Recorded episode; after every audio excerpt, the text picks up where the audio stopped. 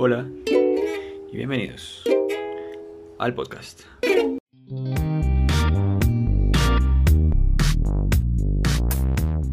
Yo he visto en podcast que saludan al principio a, a sus oyentes, como, hola oyentes, ¿cómo están? Entonces hagámoslo. Un, dos, tres. Hola, muy buenos días, Hola, bienvenidos a una nueva edición de Ramplones. Estamos aquí todos juntos, reunidos, todos reunidos para celebrar este catorceavo capítulo de mierda. Amita del caballero, bienvenido a un nuevo capítulo más de tu programa favorito, Ran Plones. Hoy, hoy estuve, hoy estuve montando bici por allá en la mierda y, y los sonidos, me acordé de usted porque usted dijo que pagaba una vez una aplicación con unos sonidos ahí todos para poder relajarse y dormir. Y estaba haciendo tanta neblina y tanto viento que se escuchaba así como... Marica, Bueno, qué chimba No poder eso que grabar me esos duermo, sonidos. no, no haga eso que me da sueño. A- A usted le gusta mucho, ¿no? A usted la naturaleza y el contacto con la vida salvaje y silvestre lo hacen muy feliz, ¿no? Sí, sí, sí. Creo que eso es lo único que me tiene aquí como medio tranquilo en el pueblo, porque es que aquí no hay ni mierda para hacer, Nada. ¿Cómo es su día en- en allá donde vivía usted? En el. ¿Cómo es Llevo-? Convención, convención, ¿cierto? Convención. Sí, en la época en la que estudiaba, pues era más chévere porque todos mis amigos estaban aquí, entonces uno iba al colegio. ¿Qué días calculé? Caminaba 130 metros para ir al colegio. Terrible. Calculó así, Buenísimo. así de desparchado está. Uy, Sí, no tiene nada para hacer. ca- caminaba 130 metros para ir al colegio. En el colegio chimbeamos todo el día. Cuando salíamos de, de clase, agarrábamos cuesta arriba todos, cada uno para su casa y se, uno, se iba uno mamando gallo por la calle, comprando mango biche y riéndose. Se entraba uno, almorzaba, se sentaba uno en la cama, hacía la paja, salía en la tarde, jugaba uno microfútbol o yo estaba en, en la Casa de la Cultura, yo toqué el flautín, yo estaba en la banda de, de pueblo. Participamos varias veces, ganamos, fuimos la banda representativa ¿El flautín? ¿El flautín? ¿Qué es eso? ¿Eso es como una trompeta? No, ¿eh, eh, ¿usted conoce la flauta, la flauta traversa? Sí. Es una flauta traversa chiquitica. Ah, ok, es traversita. Breve. tra- una flauta, flauta traversita. Y ya, y marica, mis días aquí son, no, qué mierda, es una, una, una cagada, weón. Una Pues rutina muy gonorrea. Sí, me levanto, desayuno, me voy para el gimnasio, llego, meriendo. No, es que a mí por eso me, me- me sacan corriendo los sitios que no son ciudad, cualquiera que sea, porque es que eso, la falta de actividad. Yo crecí así, yo crecí también así en ese mismo ambiente, en una rutinita, en un pueblito chiquito, como sin, sin posibilidad de, de planes, marica. Y no, weón, a mí, a mí eso me, me mata. Ya llevo aquí tres días con el perro. Hoy debería haber ido a show, a Open. Y empiezo a decir, ah, we- puta, yo cómo, qué, cómo, cómo hago? ¿Qué hago con este perro? Ya, ya, mi mente es todo el tiempo ¿Cómo hago para salir, hijo de puta? ¿Cómo hago para buscar los planes que sí, que sí puedo hacer? Y chiquito también, marica, yo me acuerdo cuando mis amigos hablaban de, de todo lo que hacían en Bogotá, de que salían en la rumba, yo me acuerdo que hablaban de la zona T, y yo literalmente pensaba que era una, como una ciudad en forma de T, como que allá era donde la gente iba a, no sé, a tener sexo. Yo, yo no, no sabía bien qué significaba, pero me llamaba mucho la atención esa mierda, la ciudad. A mí, sí me gusta más, a mí, digamos, yo hace poquito fui al pantano no, que al páramo, al páramo de Sumapaz, que queda por aquí en Bogotá, como con ganas de estar en contacto con la naturaleza y, y- y reconectar. Sí, no sé, lo que sea que supuestamente pasa cuando uno va a sitios así, todos vírgenes de humanos, y me parece tan aburrido, weón. O sea, es muy lindo, me parece que es indudablemente lindo, visualmente, esos, esos páramos con esos, ¿cómo se llaman? Los, los arbolitos, los Frailejones. hojaldres, eso.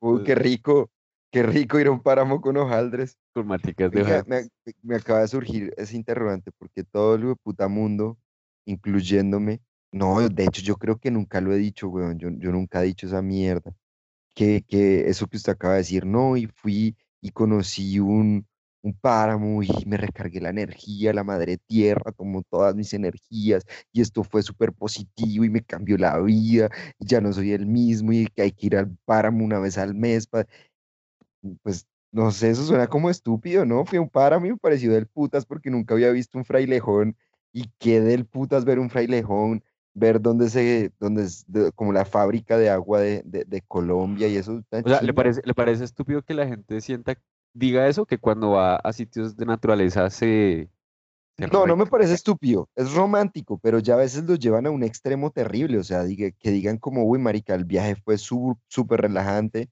no había bulla, estaba muy alejado de los humanos, entonces me pude concentrar en lo que quería y tengo mis pensamientos más claros. Uy, parce, pero es que hay gente que ya prácticamente habló con, con Dios en ese viaje y, y no, marica, eso se transformaron, compusieron ocho canciones de reggaetón allá y todo. se, se devuelven haciendo yoga, hablando bien del yoga. Pues sí, para mí, a mí todo ese tipo de, de- lo que tiene que ver con la naturaleza, o por lo menos la que conozco, sí, porque también yo no conozco, digamos, Machu Picchu, o yo no conozco aquí en Colombia los paisajes que son mega bacanos, mega, mega, no sé, el, el lago ese que tiene como siete colores, o el desierto de la Tatacoa, o el, el otro, el cañón, que el Chicamocha, como que Colombia tiene un montón de paisajes bien bonitos que yo no conozco, también quizás es por eso que digo que no me como que no me aporta tanto. Así como que yo siento que la gente va a esos sitios y, llega así toda, ah, guash, es, ah", y vimos y paseamos y conocí y el, el verde y la naturaleza y el agua y tal. A mí la falta de, de gente, huevón, y de, de caos que tiene la ciudad, a mí me hace falta, me hace resto de falta. Y entonces fui a ese páramo, yo ya había ido a páramo, yo ya conocía a los bailejones. Y regresé sintiendo que había botado la puta plata. Fui a, a aguantar frío o una caminata rechimba porque además también quería, yo quería era, yo iba con ganas de, de caminar harto, una caminata así de unas cuatro horas como en Iguaque, allá en Villa de Leyva, que uno para llegar a esa laguna de Iguaque tiene que subir como tres y bajar otras tres, yo me acuerdo, es una caminata pues suficiente. Y yo tenía ganas de eso, ir a, a caminar harto en el páramo de su papá, así que va, como a los 15 minutos, no mentiras, Ah. como a los 40. Eh, sí, no, como miren, es esto. Y empezó a hacer un frío el hijo de puta. Y ya, nos volvimos. No sé qué estoy diciendo. Sí, me parece que la naturaleza está sobrevalorada. Yo, yo fui, yo fui al, al páramo de Santurbán antes de que lo volviera mierda, cuando dijeron que lo iban a penetrar y iban a Cuando sacar oro. Y, y me fui, me fui al páramo a conocerlo. Chimba, bacano, muy chévere. Pero pues lo bacano es conocer el paisaje, tomarse fotos, tener fotos para mostrar, conocer el frailejón. Y descansé, sí, claro que descansé, pero es que hay gente que se pone así como súper mística con el tema. Yo como, como que, como que ese tipo de misticismo me, me rompe el ano. Como que, Ah. ah, como que, ay, ya, ya tampoco tan románticos. Ya, ya, me provoca pegarles un calvazo. Salí de rumba, weón. Salí el viernes a una farra. ¿Y Y ma- clandestina? Sí, sí, re clandestina, re clandestina. Esa vaina me sentí haciendo algo muy ilegal cuando empecé a ver al público y, pana, peladas de 14, 15 años ahí en, Gran donde, hijo de puta. en Chapinero. Sí, ¿Y a usted, y a usted qué le, y a usted qué le dicen sarampión? ¿por qué? ¿Solo se comen las ¿Le chiquitas? gusta pe- que le gusta pegarle a los chiquitos, sí. Mal parido. Esa fama, esa fama no es cierta, ya la tengo, ya la tengo re dura. En, a cualquier, ayer grabando con ánimo de ofender también me botaron mierda con, con eso, con que yo me meto con culicagadas y no es cierto, todo es legal. Yo solo una vez metí ese... hágase el marica. ¿Qué? Usted le dice, señora gente, señora gente. Eso es como las mazorcas.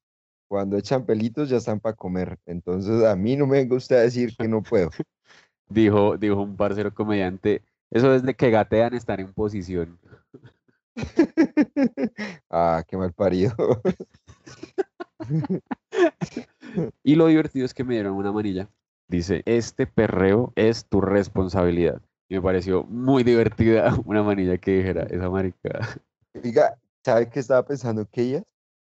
Porque es que eso que dice este perreo es tu responsabilidad es por el tema del autocuidado y todo. Marica, imagínese, ¿usted cuánto cree, cuánto tiempo cree que se van a demorar los conjuntos, los celadores de los centros comerciales y de los supermercados en entender que en el 2023, por ejemplo, ya no se debe tomar la temperatura? Que ya no se debe poner un trapo maloliente en la gran puta entrada para que la gente se limpie los zapatos. ¿Sabe qué se debería institucionalizar en los apartamentos? Y si algún día tengo mi propio apartamento, lo hago que no me entren con los hijos de puta zapatos al apartamento.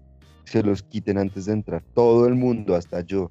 Me contaminan la puta casa de mierda y de todas las porquerías que entran al apartamento. Y Sí, si a uno sí. se le cae un pedazo de carne al piso, uno quiere tener la tranquilidad de que le va, se agacha y se lo come y ya no, y no, no hubo nada.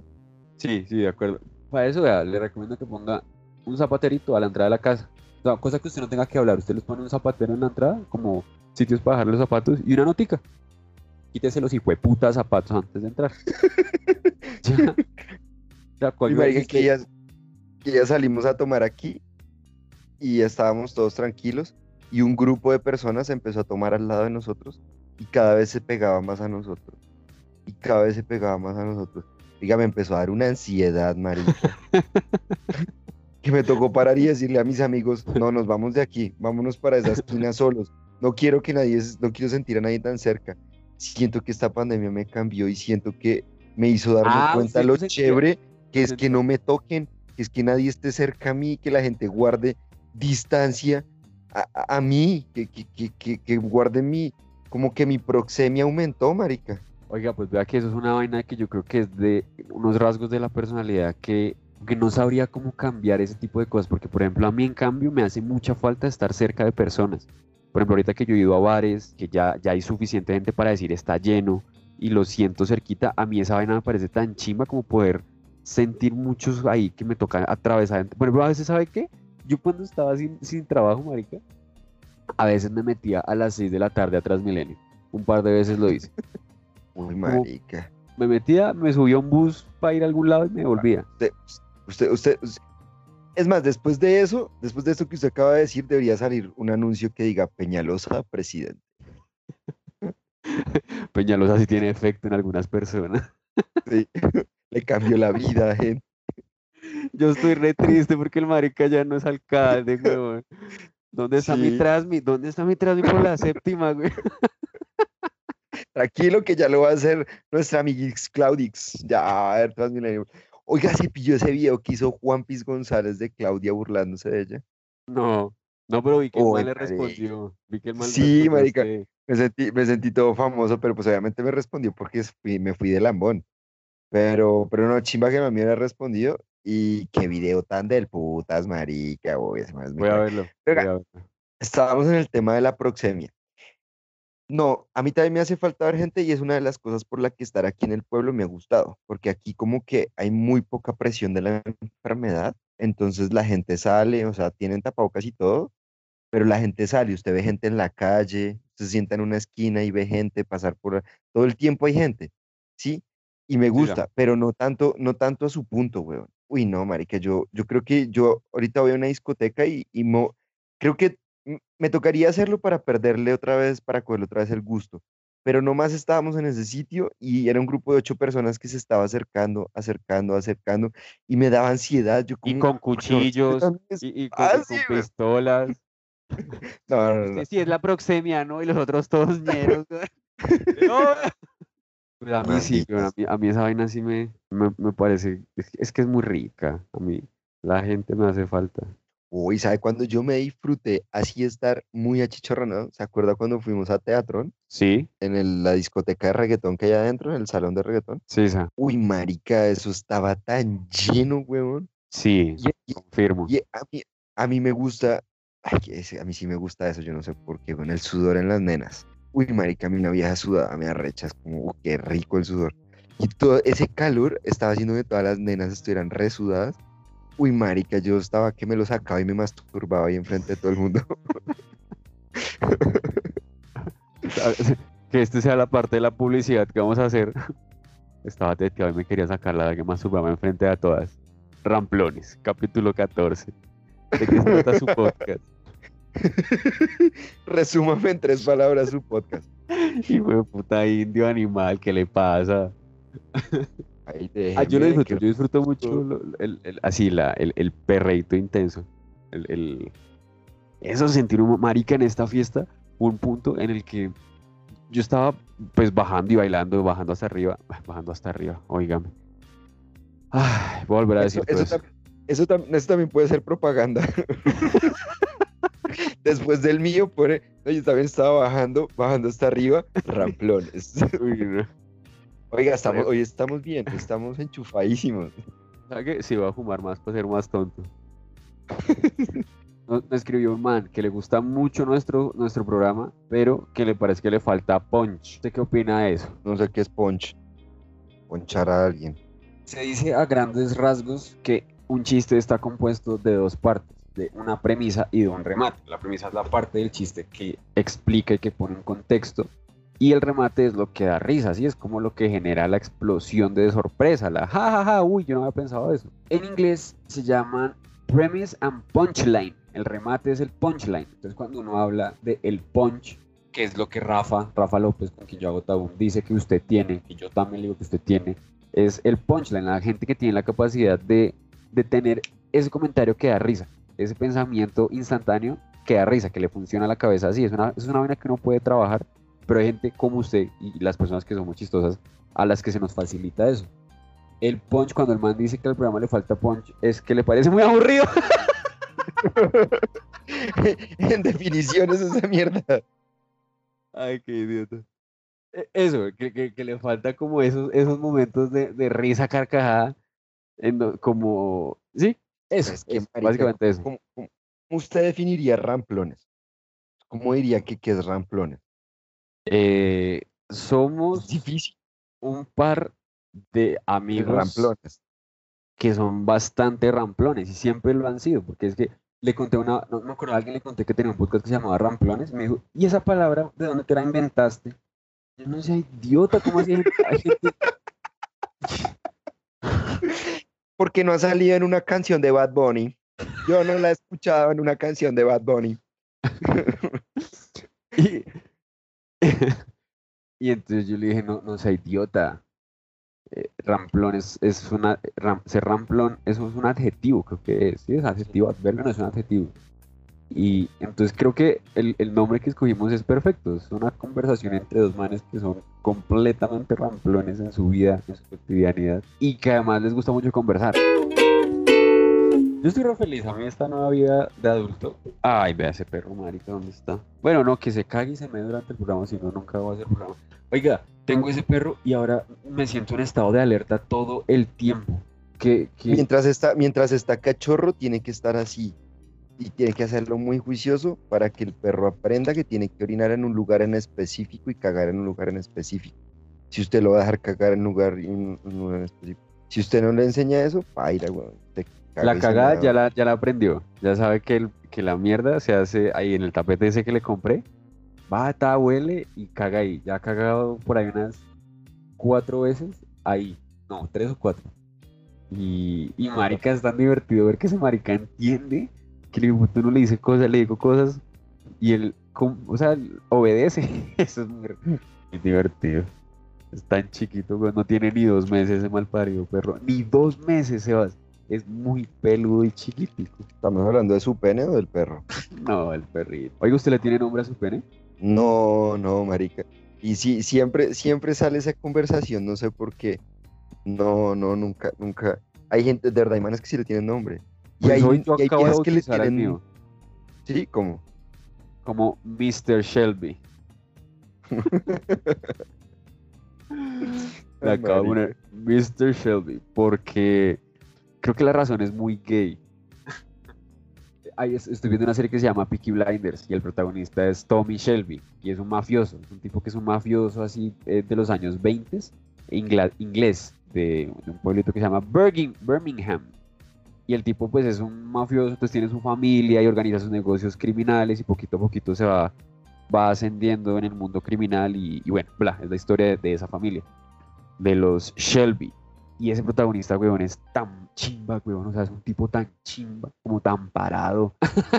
Menos mal, es man reparado, es inteligente, es buen man, es re violento y coge y mata. Uno porque, una uno porque querría relacionar su pene con algo inteligente.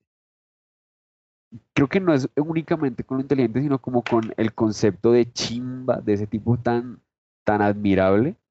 Pues pongámosle algo bacano. ¿Cómo le vamos a poner una cosa que no sea admirable al Yo, yo, mire, yo, yo, yo, por ejemplo, a mi pene le pondría Vin Diesel, porque no me importa que sea inteligente. Me vale verga, que- que- pero que, que sea así, con horrea, que uno diga, ay, puta. Eso también está muy divertido para la publicidad. Yo a mi pene le pondría Vin Diesel. Porque qué me importa que no sea inteligente. ¿Y uno para qué quiere que el pene sea inteligente? Sí, no, no, o sea, no es la razón principal ni la única, pero si además de todo lo que representa, uno dice, si este man no fuera un pene, sino un hombre, sería inteligente, bueno, es como saber que uno tiene ahí la, la, la, la capsulita guardada. Por ejemplo, que alguien le llegue a... ¿Usted sabe de fútbol americano? Un poquito. Que alguien le llegue a poner al pene Tom Brady. Tom Brady. Mr. Tom Sí, Brady. marica, muy ganador de, de todo y todo, y, y pues re buen y todo el cuento, pero, pero ¿qué? ¿Qué, qué es un manadito flacuchento ahí que? No, el pene es, pene es algo, un montón de vasos sanguíneos ahí, y venas y sangre, una mierda ahí toda que debe ser fuerte, ¿no? A mí me parecería re maricón ponérselo en, inspirado en alguien real, como Michael Jackson. Sí, por ejemplo, sí, de, de Harry Potter, ¿usted qué personaje, con qué personaje identifica su pene? Eh, con el Dementor, porque le encanta dar el beso negro.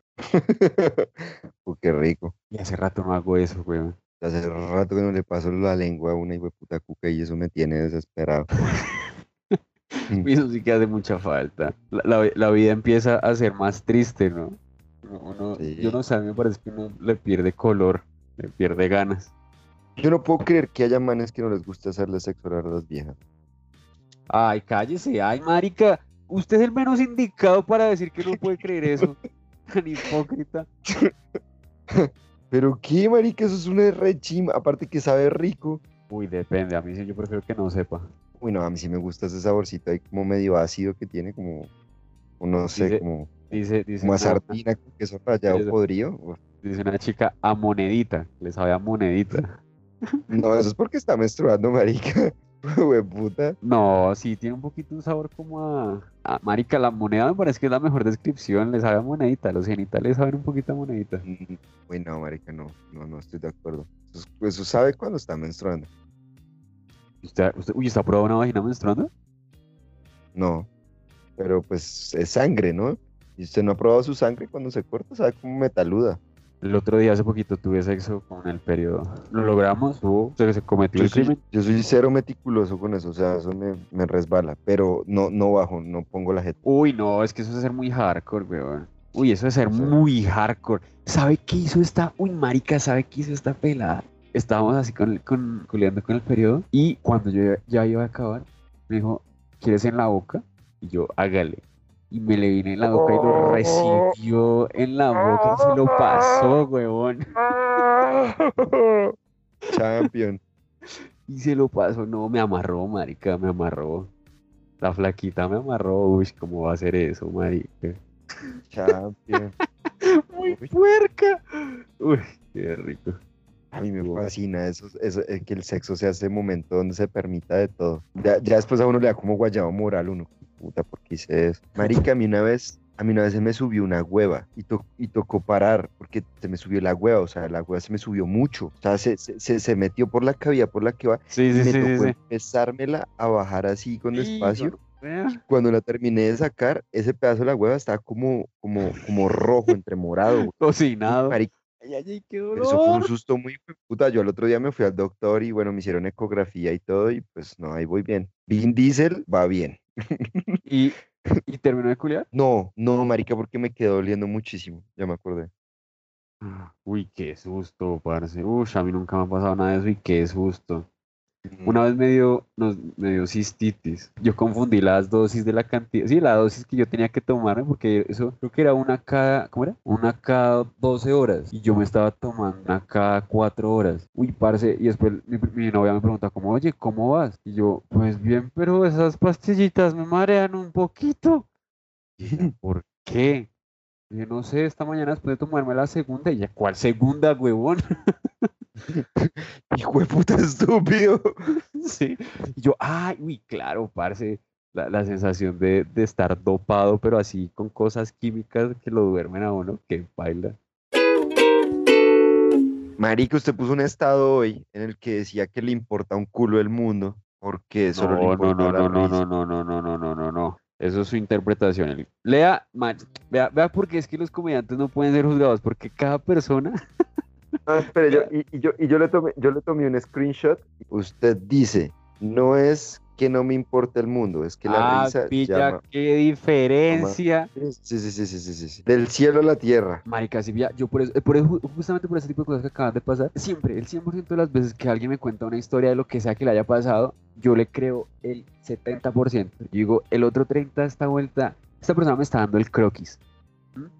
Eh, alguien eh, me pasó, creo que si le está llenando la historia como sea que, interpreta la vida. Me parece que, siempre, siempre que alguien cuenta Luis, imagínese que esto y esto y esto. Ay, yo digo, espere, necesito que me dé pruebas, si no, no le creo. Y no, no es que no me importe el mundo, sino que la risa llama más duro.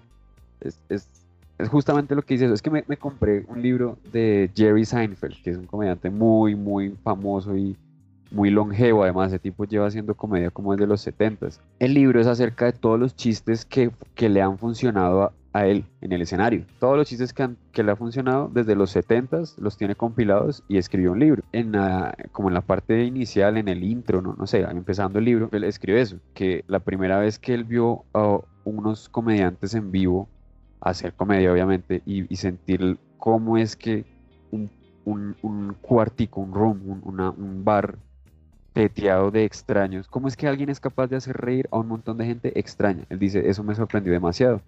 Después vio una película sobre Lenny Bruce, que Lenny Bruce es otro comediante legendario gringo, y dijo, parce, en el momento en el que él ve cómo es que es la vida de Lenny Bruce, y después de un show en el que le había ido como un culo, se sienta en un, en un, en un bar y conoce a una puta, dice Seinfeld, ese fue el momento en el que yo me di cuenta que eso es lo que yo quería hacer, porque es que los comediantes son seres, ¿cómo es que dice? Di- Tiene, tiene una frase que me parece re bacana. Dice que, what a completely offbeat, nonsensical existence. La de los comediantes. Los comediantes parecen que se, parece que se mueven por el mundo y por el tiempo sin estar atados a nada que no sea el sonido de la risa. Y esa es una vuelta que me parece que es verdad y que la siento, que toda esta gente en la que yo, con la que yo me la paso parchando, que son comediantes, y, y que lo único que están buscando es la risa, muchas veces pasan, pasamos por, por malparidos, por poco empáticos, porque como le digo, no es que no nos importe el mundo, sino que si hay una risa, nos vale más la risa que el mundo. Y pues eso no, es- eso, no es algo con lo que, o sea, no es una forma en la que todo el mundo debería vivir, porque está muy bien que a la gente le Pero- importe. pero eso, eso, eso parte y nace desde la, el supuesto de que por ustedes reírse de X o Y cosa no les importa el mundo. Exacto, exacto. ¿Quién dice eso? todo el mundo. Reírse de algo es burlarse, por lo tanto es anularlo, entonces es invalidarlo. Y entonces es cuando la mayoría, o sea, nosotros decimos como, no, de hecho, reírse No, de algo entonces- es validarlo. Si lo dice, si lo dice todo el mundo, entonces hay una doble moral e hipocresía, porque entonces ¿para qué pagan por ir a verlos a ustedes a, a- a reírse de cosas que ellos consideran que está mal hacer? exacto, o sea, usted acaba de resumirlo perfectamente. Cada vez que alguien se ofende en un show de comedia de alguien que vive de hacer chistes, es, es porque no, no entienden el do- la, la hipocresía moral que es eso, porque el man o la vieja que está haciendo chistes está tratando de hacer chistes. Generalmente, casi nunca, no conozco a nadie que diga, ¡ja! Voy a hacer esto para dañar a esta gente. No, uno le ve un chiste, uno ve un chiste en algún lado y dice, por aquí me voy. Pero como la, la, la noción de que si alguien se ríe de algo, entonces es primero porque lo está atacando, porque lo quiere dañar, porque quiere anularlo, porque lo invalida. Sí, como que la, la risa asociada a un evento generalmente, como comúnmente pensado como triste, la risa asociada a un evento así está vista como algo dañino, como algo malintencionado. ¿sí? Se, se murió alguien, alguien se- estamos peleando y alguien dice algo sobre su vida y entonces yo me río. Por ejemplo, yo muchas veces, yo muchas veces me río de los nervios. Cuando me cuentan cosas muy pailas, como las noticias, marica, cuando alguien cuenta una noticia que pasó en la vida real y es muy paila, mi respuesta física debido a la tensión que eso me genera es inmediatamente una risa. Mi, papá se murió de cáncer atropellado antes de ser violado por un, perro. A, mí esa vaina me da risa, porque es como, como puede haber tanto caos. Esa vaina me parece muy chistosa. Entonces, no, no es que no me importe el mundo. De hecho, pues parece usted que a mí me importa un resto la gente, sobre todo. Yo quiero que la gente esté muy bien. Pero si puedo reírme, es lo que seguramente haré. Y eso, y así he sido, weón, desde el colegio. Pero es que no, estoy completamente de acuerdo de usted. Lo que pasa es que de pronto es porque yo no pienso como la demás gente piensa acerca de la comedia, que no, que yo apenas leí su frase, se la iba, se la iba como a contradecir. Yo le decía que tiene que ver que le, que le guste tanto reírse de las cosas que pasan en el mundo con decir que no le importa al mundo. Entonces yo le iba a decir, no estoy de acuerdo, me parece que es una relación errónea. Pero ya que usted lo dice, que lo ha vivido en carne propia, pues le creo, ¿no? Pues porque la gente lo vive diciendo todo el tiempo. Pero yo no lo, yo no lo leí así. Yo dije, no entiendo la, la desconexión entre reírse de las desgracias del mundo y que no me interese lo que pasa en el mundo. Creo que son dos cosas muy diferentes. Estamos de acuerdo, estamos de acuerdo. Estamos completamente de acuerdo en que no por reírse uno de algo o alguien eh, está marcando una distancia emocional. ¿No cree, ¿No cree que usted escribiendo eso aún valida más la idea de las personas que creen que hacer comedia o bromas o chistes sobre las tragedias es, es que no les importa el mundo? ¿No cree que con eso usted valida ese discurso? ¿Por qué? Porque lo escribe, o sea, le, le da valor a ese hecho, usted lo pone como premisa, como, como un hecho fehaciente. Sí, sí, sí, lo, lo le doy valor, claro que le doy valor porque pues es una realidad, es, la realidad por la que viven muchas personas y es que, lo- o sea, lo que hago en ese momento simplemente es, es una vaina que uno aprende a hacer en el stand-up, parce, y es que uno sabe que debe reconocer la opinión del público para después poder entrar en una conversación, ¿sí? Si yo simplemente llego diciendo lo que a mí se me pasa por la cabeza, sin, sin estar pendiente y sin estar consciente de que hay otros puntos de vista, pues eso no genera tanta empatía ni genera tantas ganas de, de reírse de alguien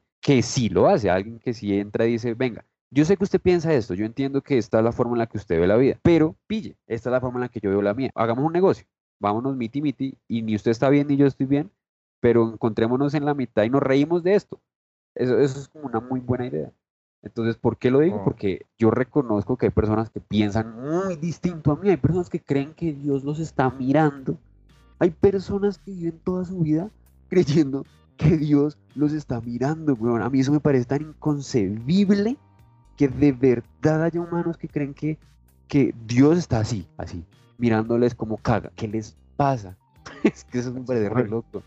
Así como el capítulo de Los Simpsons que Ned Flanders tuvo todas las cámaras de la ciudad para poder observar todas y cada uno de los movimientos de las personas y dar juicios de valor sobre aquello. Ok, sí lo entiendo, no, porque mi punto era más como, como más aburrido. Sea, yo soy más aburrido, mi punto era como más aburrido. Era como, no se debería hacer eso.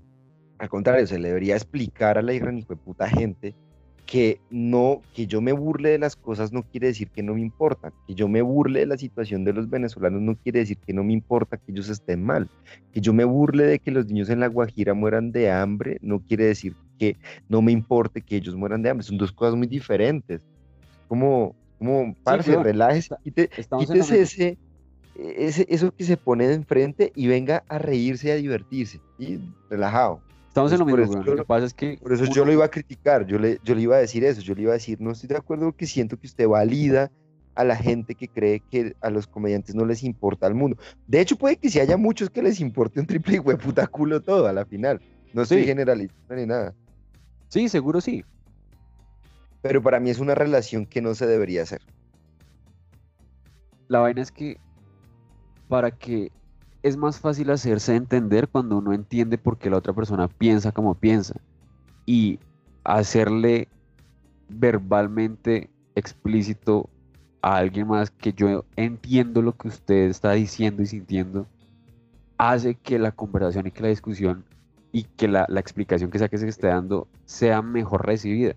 Y es como, eso, es un muy buen tip para discutir con alguien. Cuando usted esté peleando con alguien, repita y haga que la otra persona repita lo que usted está diciendo y usted repita lo que la otra persona está diciendo, ¿sí? O sea, si usted es capaz de poner en sus palabras las, la idea de la otra persona, ahí se están entendiendo. Y eso hace que la discusión siga avanzando. Entonces, por eso mismo pasa esto. Lo digo porque yo sé que hay mucha gente que dice, ay, ¿cómo se burló de eso? Entonces es que es un malo. Digo, no, no, no, no es cierto. Pero yo entiendo que ustedes piensan así, o sea, cada uno tiene derecho a ser tan estúpido como quiera y todos tenemos que respetar la estupidez ajena, es que de eso se trata, weón, cada uno va en la suya. Ya, Si, a- si a mí no me joden con, con tratar de que, se, de que yo haga lo que ellos creen que yo debo hacer, pues no escuche los chistes, porque yo estoy haciendo chistes. Andar uno por la vida preocupándose por la cantidad de estúpidos que se va a encontrar. Y teniendo en cuenta que uno también es otro, otro estúpido caminando por la vida, ¿no? No, y lo puedes tratar de, o sea, creer que uno puede influenciar en que la gente deje de ser estúpida, ¿sí? O sea, cada uno deja de ser estúpido a, a su propio ritmo, pero eso de estar con alguien, de querer entrar a una conversación, en una charla, en una relación, a que el otro sea menos estúpido según yo, es como, ay, no sea idiota, no sea estúpida. sea que usted sí es el estúpido. Ah, Estoy tan, tan, tan cansado ya de, de, de que se la monten tanto a Duque. Usted sabe que yo no soy nada partidario así fue puta, pero todo lo que hace, lo, lo, lo- se- se- no sé, lo llevan a un extremo tan tonto. Sí, Ya- el, man, el ya- man- ya- el man logró, yo creo que esa campaña por la que él pagó de, ¿cuánto fue? Como 1.600 millones por su presencia en redes, lo logró, lo logró. El tipo es un meme. Sí, Llegar, lle- llegar a ser un meme no es fácil. Sí, no, no, es ser una vaina eso, tan eso. es que de Ay, sí, muy- ya me entendí. Me, me cansé de ese meme. Me cansé del meme. Ya me Sí. aburre. Ya no me parece chistoso. Claro, es que es un chiste que ya, ya no fue chistoso. Simplemente Sí, es, ya, ya, ya pasó su tiempo. Es tan patético. Oh, marica, o sea que él, él- él se dedicó a hacer stand-up. Pues él se dedicó a hacer comediante. reír al país, él se dedicó a hacer reír al país con una cantidad de estupideces que hace. Y es que sí es muy posudo. ¿no? Tú que, tú que verdad es reposudo, uno lo ve en las fotos y es que está- Ya visto esa cara de sufrimiento cuando habla de cualquier cosa. Los colombianos estábamos bastante comprometidos con las vacunas. No me importa el tema que esté hablando. Una cara de sufrido, como de perrito, así. Así como cuando usted manda los videos de porrito, así todo como, como, como, como todo concentrado con su juguete ahí. Ay, ese, ese, eso era lo que le quería decir. Ya me cansé de ese meme. Ya no es chistoso. Ya me aburre. Deberían dejar a ese man quieto ya. Oiga, Ya. ¿usted cree que, que Claudia hizo mal en viajar? No, para nada. Me parece la cosa más tonta del mundo esa crítica. Claudia tenía que estar aquí. Parce, ¿usted sabe cómo se mueven? ¿Usted sabe cómo se mueve eso? Eso, ella tiene una cantidad de asesores, epidemiólogos, un comité asesor pagado por ella para que le digan qué decisiones tiene que tomar. Ella facilito pudo haberse quedado los días que se iba a quedar en Costa Rica y que Luis Ernesto fácilmente hubiera podido haber escuchado al grupo epidemiológico, a los consultores y haber tomado las decisiones que Claudia iba a tomar no iba a hacer nada diferente. Claudia lo que llegó fue a cagarla porque llegó emputada tratando a todo el mundo mal, a los vendedores, porque no pudo tener vacaciones, llegó reemputada ahorita lo que está haciendo Claro, es que haber tenido su descanso, weón. Eso, eso es No se lo dejaron. Total, güey, es lo que estoy diciendo. ¿Usted se imagina cuál, cómo fue el 2020 para Claudia López Parce? Se fue un año una gonorrea. La vieja a los dos, tres meses de que le dan el cargo le dicen, oiga, mm, pandemia. Sí, No, arregle. no, y no solo eso. Oiga, la primera alcalde, la primera mujer alcalde, lo del capítulo pasado, sus funciones van a ser dedicarse a decirle a la gente que se lave las manos, que coma bien, que no salga de la casa, que llegue temprano. Sí Usted va a ser la mamá comió, sí comió, se llevó el suéteres, sí, ponga, tápese la boca, haga Claro, y yo creo- ejercicio. Y yo creo razón, que sí, ella venía co- con una cantidad de planes, weón. Ella, ella iba a revolucionar Bogotá, iba a revolucionar todo. Y no, parce, no pudo. Se le atravesó la pandemia. No la dejaron ir a vacaciones. No pudo tener intimidad tranquilamente con su mujer. Pana, a lo que voy es que imagínense que, eh, o sea, el año que tuvo, ¿no? Trabajando porque se le tocó trabajar una gonorrea, se va unos poquitos días de vacaciones y es tan hijueputamente juiciosa que desde allá sigue trabajando y, y sigue mandando decretos y la gente la critica. Esa vieja no ha parado de camellar en un hijueputa año. Sí, a mí parece, a mí me parece ridículo y que mucha gente hubiera dicho que ella debería estar aquí presidiendo la crisis que está sucediendo. Déjela descansar. Vea, y ella cayó en la trampa. Por no descansar, llegó a tratar mal a los vendedores ambulantes, a decir un montón de maricadas, un montón de sandeces. Está emputada con la vida, marica. Esta Claro, vieja está ella emputada necesita- con la vida. Necesita playa, sol y arena y, y pussy Sí, un ratico y ya, lo sí, que necesitamos claro, todos. ella también necesita pussy. Todos necesitamos pussy, ella necesita pussy. Claro que sí. Me hubieran dejado tranquila. Oiga, y vea, por decir esto, estoy seguro que muchos nos van a decir que somos machistas. Estoy mamado de ese hijo de puta cuento de que criticar a una mujer por criticarla ya es, ya uno es machista. Bebé, todos necesitamos. Véase, vea, usted no ha visto Malcolm and Murray en, en Netflix, No. ¿cierto? No. Parce, ahí, vea, vea si me puta película, ya se la he recomendado varias veces. En e- es, es una discusión en un- entre una pareja. Toda la película son dos personajes, un escenario que es la casa y ya, ellos discutiendo. Eh, hay, eh, eh, se dan argumentos muy del putas, se dicen cosas muy profundas, marica, o sea, es, es una conversación muy íntima. Y en una de esas, eh, ay, ¿yo por qué empecé a hablar de esto? por las mujeres, por lo que yo dije de que me emputa. Claro, de- ya, que, que le emputa mujer. que uno no pueda criticar a las viejas. Em, este, el man, el man le dice, el man es un director de cine, ¿no? Y a- la película está situada en la noche en la que él estrena su primera película exitosa. Y él es negro. y la protagonista de la película es negra. Y él dice, yo sé que como yo soy negro y la protagonista es negra, todas estas periodistas blanquitas gomelitas van a empezar a decir que es una película política en donde se refleja las vicisitudes de la mujer negra y realmente no, realmente lo que pasa es que yo quería hacer una película de una vieja que está saliendo de las drogas, lo que pasa es que yo soy negro y lo que pasa es que la protagonista es negra. Pero como la gente está tratando todo el tiempo de masturbar su ego, de que si tiene conciencia de que yo quiero ayudar al mundo, entonces yo interpreto todo de la manera en la que hoy están, están siendo políticamente justos. Parece, tiene unos argumentos tan bacanas esa, esa película, esa, esa discusión que tienen entre ellos dos. Y, y siento que eso tiene que ver con esto, ¿no? Con la forma en la que uno habla hoy en día con las personas no está únicamente atada a la identidad de quien está hablando, sino supuestamente al grupo al que pertenece, ¿sí? O sea, yo, Jerónimo, no puedo tener una conversación con Laura, sino yo, hombre, disque blanco, porque además dicen que, es que los colombianos somos hombres blancos. A mí eso me parece tan patético cuando me, me dicen que yo soy un hombre privilegiado, blanco, heterosexual. Le digo, ¿quién en Colombia es blanco? ¿No ha visto el presidente de hace 21, huevón?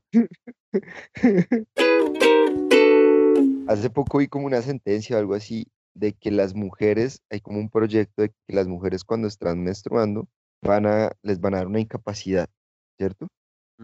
¿Sí? Entonces ahí estamos de acuerdo En Argentina. con que las es- mujeres, no, y no, y también acá en Colombia.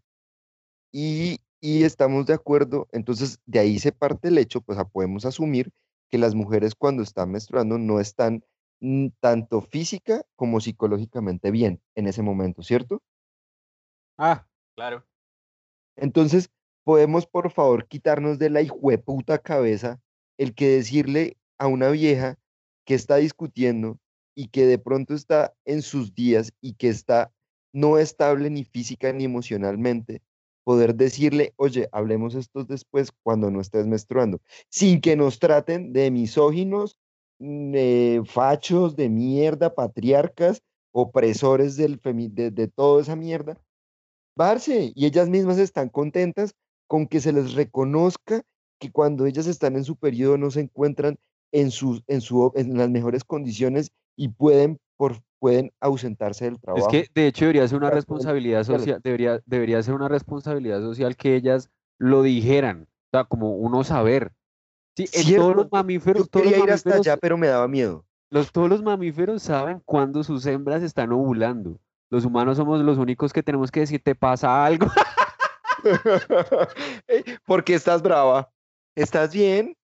Marica, y de verdad, de verdad, de verdad, hay muchas mujeres que les afecta mucho ese tema, marica, y de verdad les da duro, se ponen canzonas, se ponen fastidiosas. Vea, no lo, no, no lo he dicho yo, ya varias mujeres me lo han dicho, cuento como cuatro mujeres que me dijeron una vez, después de que me las encontré, les dije, oye, pero ¿qué fue lo que pasó? O sea, ¿cuál fue el mierdero de ese día? Y literalmente, weón, así de frente me dijeron, no, marica, es que yo la verdad soy a veces como medio intensa y cuando estoy en mis días me pongo mucho peor y como que no me controlo con ciertas cosas. Entonces, pues nada, discúlpame, no era mi intención dañarles la noche, bla, bla, bla. Y yo, que qué el- chimba, qué chimba. ley- Pero que lo diga un hombre, eh, no, ay, no, patriarca, opresor, hijo de puta, malparido, perro de mierda que merece morir. La ley lo que debería estar promoviendo no es que las mujeres les den incapacidad únicamente, sino que además sea una responsabilidad social que lleven una manillita, un bombillito que alumbre y que diga qué tan hormonal está, qué, qué tan, qué tan pilota de su cabeza está, weón, para saber uno qué tanto le pone cuidado. Sí, porque uno dice, ¿qué le pasa? Sí, que esas viejas que hay días en las que sí y hay días en los que no. Uno sabe, uno sabe qué tan cerca o qué tan lejos estar de una mujer así en Transmilenio. ¿sí? Uno como que, o que uno se encorva, uno atrás y la toco y me mata está en rojo, está en rojo, está en rojo. ponen- Ey, ponen sí, no, ya, yo, creo que para mí ya con esa sentencia y ver la aprobación de la, toda la cantidad de mujeres que he visto en redes sociales, es momento de aceptar que las mujeres cuando están menstruando no están en sus óptimas condiciones y no está mal decirlo y no está mal que ellos lo acepten y uno no está descalificando una conversación. No, además, weón. Además, De hecho, no si es una una- mujer se lanza de presidente, le deberían preguntar, para mí sería legal que le pregunten qué día menstrua para no hacer el debate ese día. Sí, hagámoslo. No, en serio. Suena chistoso y todo, pero lo digo en serio. no está en sus óptimas condiciones de, de- y, y, o sea, es- de- de- debería ser así para mí, o sea, Oye, eso está muy todas lo apoyaron, todas, todas apoyaron eso en redes sociales. No tiene nada de malo es no estar en sus, en sus óptimas condiciones. Todos los humanos muy frecuentemente eh, no estamos en nuestras mejores condiciones. Yo creo que yo, yo, yo hay días que yo menstruo de alguna manera como hombre. Uf, marica, que soy tan sí. irritable, pero Sí. irritable. O sea, cojo la cerveza que eché a la nevera y no está en el clima en el que estaba. Y marica, se me dañó el hijo de puta día. Ese día fue un día de mierda. Y lo acepto, o sea. no- no, bueno, no Uy, sí, no, yo también, yo también soy re hormonal, a mí también me pasan unas cosas, hay días, a mí no se me presenta tanto con rabia como a usted, como, o sea, usted, una- usted sería una vieja eh, iracunda, yo sería una vieja depresiva, sí, esa que se pone a llorar por todo, y todo le parece triste, y la vida es muy grande, y no, marica, por Dios, que esto... A mí esa es mi hormonalidad, como que me da una, una sensación de puta soledad y depresión. Oiga, ¿hasta qué come? Lo mandaron Sí, a comer. tengo hambre. Mi mamá, es que a mi mamá le emputa que nos comamos todos juntos, entonces está ya que me llama, ya me mandó a llamar como tres veces. Listo, Seid, vaya a comer con su familia. Lo quiero mucho, un abrazo. Gracias a toda la gente por Listo, escucharnos. Despídase Listo, bien a mis perros, gracias. Oiga, hoy ya tenemos 144 reproducciones de nuestro último capítulo y nuestro promedio estimado ya está en 200. Hemos crecido un poquititico, pero eso- Poquitico, profesor. Listo, Berry, se cuida. Vale, Un abrazo. Gracias.